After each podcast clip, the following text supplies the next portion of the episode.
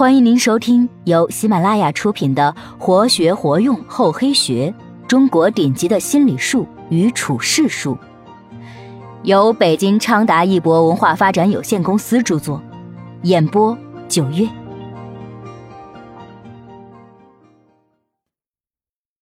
第十七集：楚慧能向阳，脸盲能保身。上集。世事总有风云突变的时候，世事诡谲，风波乍起，非人所尽能目睹。聪明的人会主张立身为谨，避嫌疑，远祸端，凡事预留退路，不思进，先思退。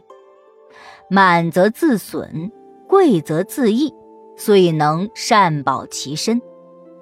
灭吴之后，越王勾践与齐、晋等诸侯会盟于徐州（今山东滕县南）。当时越军横行于江淮，诸侯都来朝贺，号称霸主，成为春秋战国之际争雄于天下的佼佼者。范蠡也因谋划大功，官封上将军。灭吴归来。越国君臣设宴庆功，群臣皆乐，勾践却面无喜色。范蠡察此微末，立时大端。他想，越王为争国土，不惜群臣之死，而今如愿以偿，便不想归功臣下。常言道：“大明之下，难以久安。”现已于越王深谋二十余年，既然功成事遂。不如趁此急流勇退。想到这里，他毅然向勾践告辞，请求隐退。勾践面对此请，不由得浮想翩翩。过了好一会儿，才说道：“先生若留在我身边，我将与您共分越国；倘若不遵我言，则将生死名裂，妻子为戮。”政治头脑十分清醒的范蠡，对于宦海得失世态炎凉，自然品味的格外透彻。明知共分越国纯系虚语，不敢对此心存奢望，于是他一语双关的说道：“君行其法，我行其义。”事后，范蠡不辞而别，带领家属与家奴。驾扁舟泛东海，来到齐国。范蠡自己跳出了是非之地，又想到风雨同舟的同僚文种曾有知遇之恩，遂投书一封，劝说道：“飞鸟尽，良弓藏；狡兔死，走狗烹。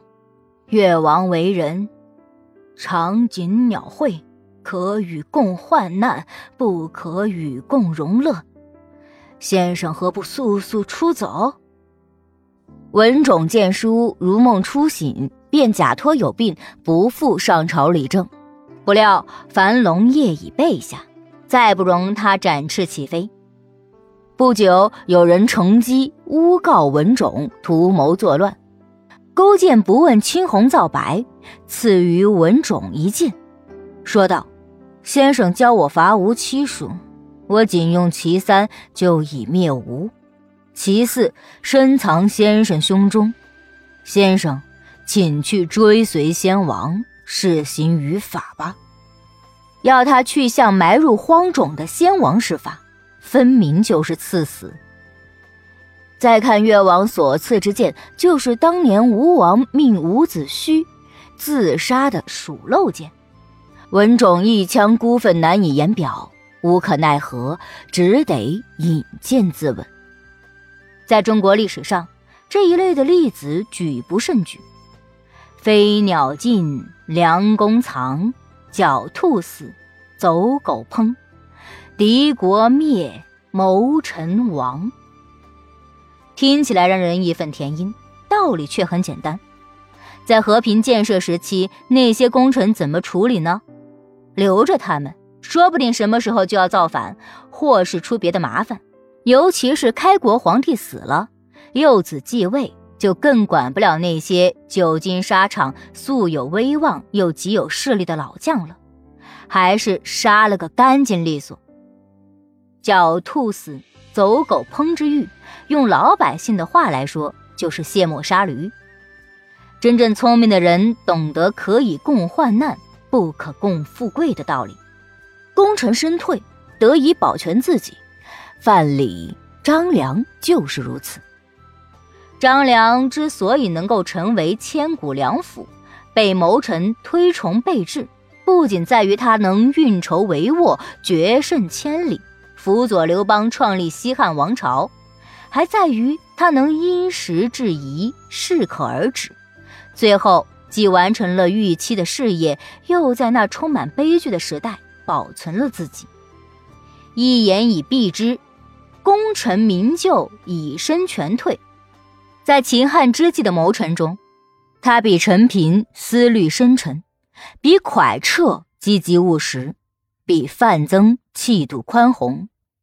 他与萧何、韩信并称汉初三杰，却未像萧何那样遭受锒铛入狱的凌辱，也未像韩信那样落得兔死狗烹的下场。自从刘邦击败项羽，天下初定，张良便托辞多病。闭门不出，秉居修炼养生之术。汉元年，也就是公元前二零一年正月，汉高祖剖腹行封。因张良一直随从谋划，待从优厚，让他自责其地三万户。张良只选择了万户左右的刘县。他曾说道：“今以三寸舌为地者师，封万户。”为列侯，此布衣之急，余粮足矣。愿弃人间事，欲从赤松子游。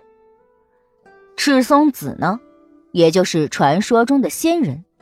他看到帝业建成后，君臣之间的难处，欲从虚轨逃离现实，以退让来避免重复历史的悲剧。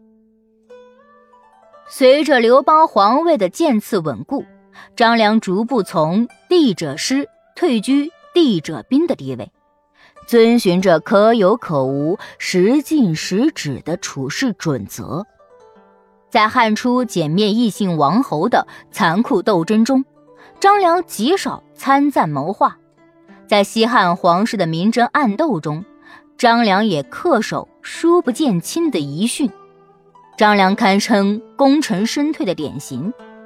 而不懂功成身退的道理，往往死得很惨。文种、韩信恰是如此。功成身退是否一定要弃世隐居呢？其实不是如此。所谓大隐隐于市，功成身退并不等于在一切事业上都不能再有作为。如范蠡弃官后隐居商业中心陶，他善于经商，进至三至千金。被尊称为陶朱公，出入车马与小国国君平起坐，至今被天下商人奉为老祖宗。本集播讲完毕，感谢您的收听，我们下集再见。